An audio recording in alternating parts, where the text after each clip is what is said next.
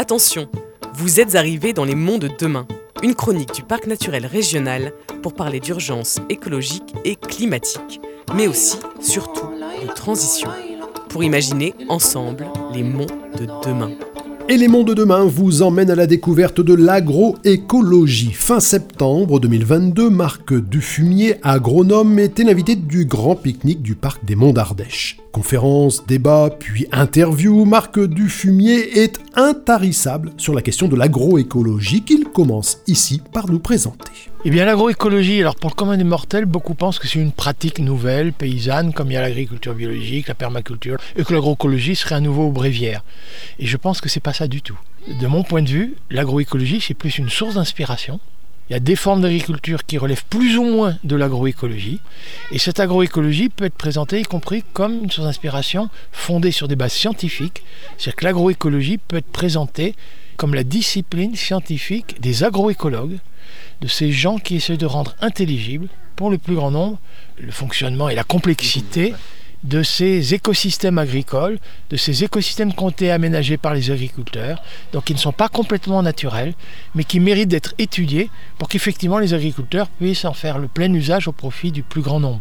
Mais je dirais c'est une source d'inspiration pour modifier les pratiques agricoles avec y compris des fondements scientifiques, c'est-à-dire la photosynthèse, la fixation biologique de l'azote et ce genre de choses, ce qui n'exclut pas que cette même discipline, en regardant ce que faisaient nos anciens, on est capable de récupérer des variétés, des races animales, des savoir-faire paysans d'autrefois, qui étaient des résultats de recherche empiriques cette fois, mais qui ont été transmis même parfois par des dictons, des discours parfois même peut-être un peu ésotériques auxquels le scientifique ne comprend rien.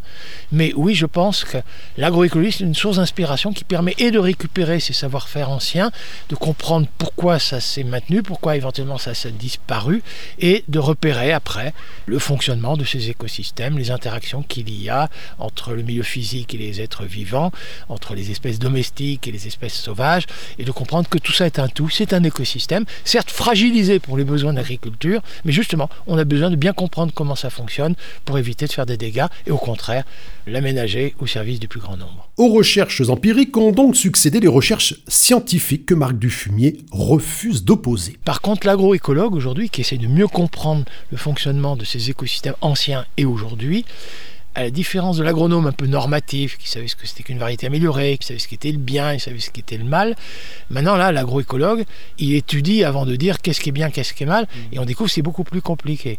Et éventuellement, on est obligé de revenir à des principes fondamentaux de la biologie. Alors je vous dis tout de suite, c'est du béaba de la biologie, mais puisque l'énergie qu'on trouve dans notre alimentation nous vient du soleil, la question qui peut se poser, comment utiliser au mieux cette énergie renouvelable et gratuite par une couverture végétale la plus totale, la plus permanente possible.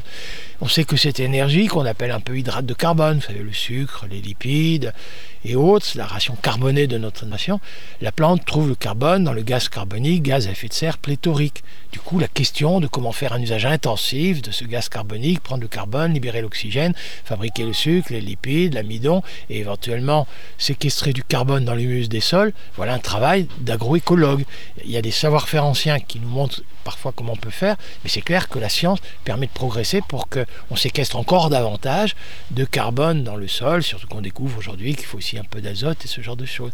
Et si on veut ne pas trop émettre de protoxyde d'azote, fabriquer des protéines riches en azote, sans mettre d'engrais azotés de synthèse, très contributeur au réchauffement climatique, ben les légumineuses, alors les légumineuses, il y a des savoir-faire anciens, mais évidemment, aujourd'hui, on peut mieux comprendre comment ça fonctionne, comment des microbes s'incrustent dans la racine, utilise l'énergie de la photosynthèse de la plante, intercepte l'azote, la refile à la légumineuse.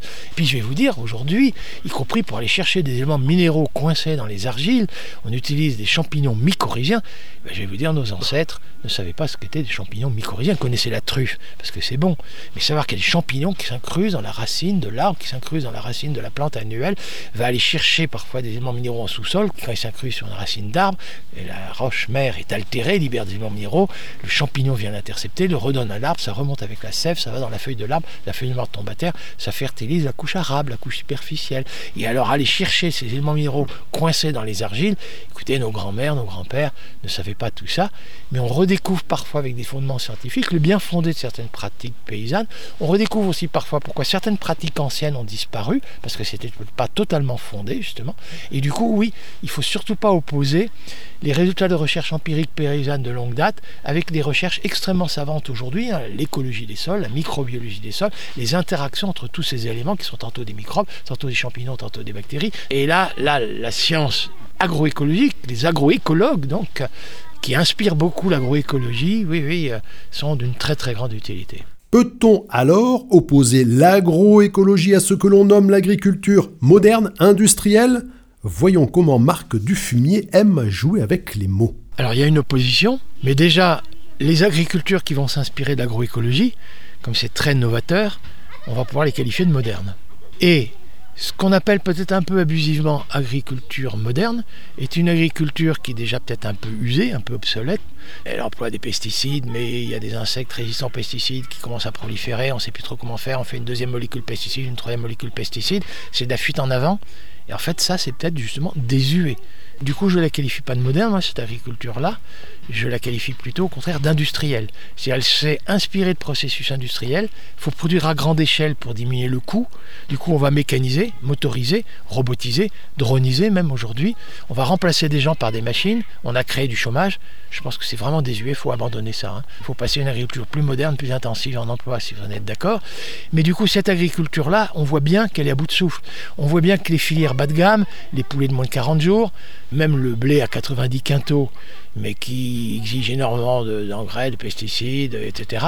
Être compétitif avec un blé ukrainien ou russe quand il n'y a pas de guerre, c'est vain. La betterave à sucre compétitive avec la canne à sucre sur une ferme de 40 000 hectares au Brésil sous le soleil, c'est vain.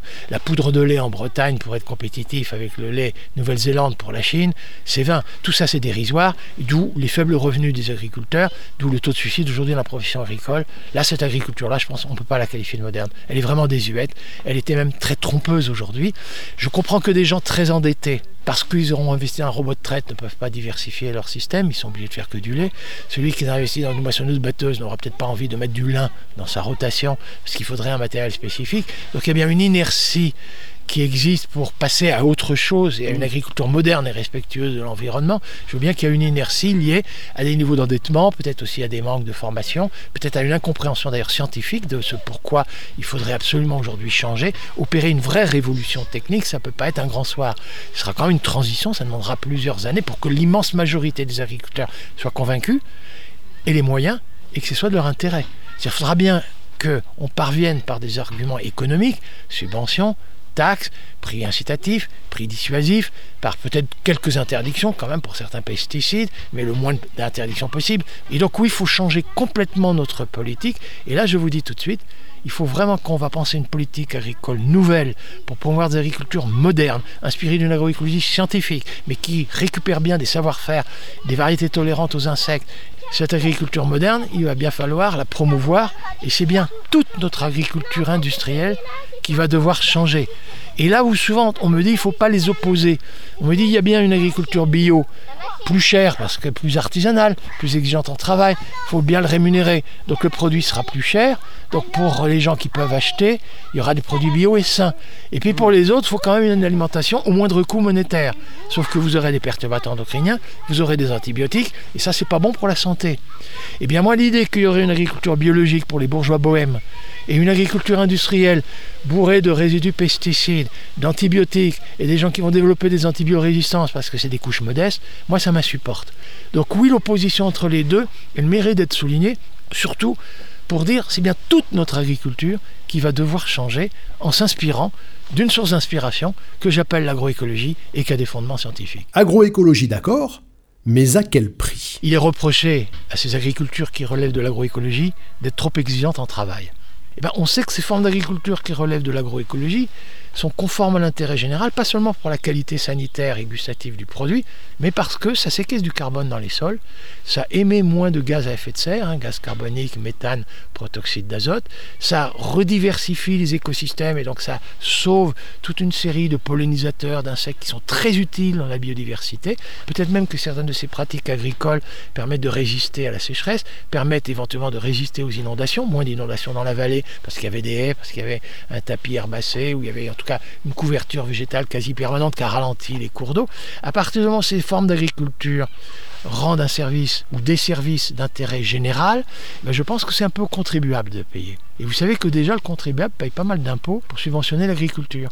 Sauf que ces subventions qu'on dit de la politique agricole commune sont plutôt proportionnelles à la surface et non pas en rémunérant le travail et le supplément de travail pour une agriculture de qualité.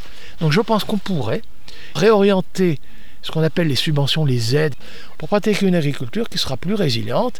On va vous rémunérer pour le surtravail, à quoi correspondent les techniques inspirées de l'agroécologie. C'est un peu comme quand le consommateur négocie un bon fromage, à quel prix vous ferez un fromage, voilà, et tout?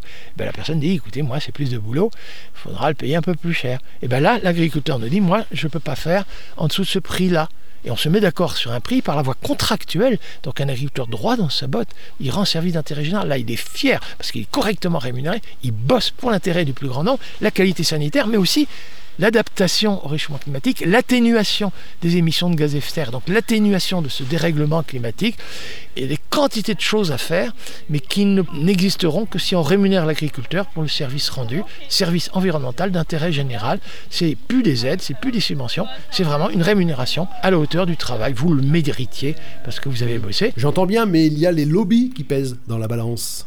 Je pense que le rôle de l'État, c'est à tout niveau, hein, c'est éventuellement la politique agricole européenne.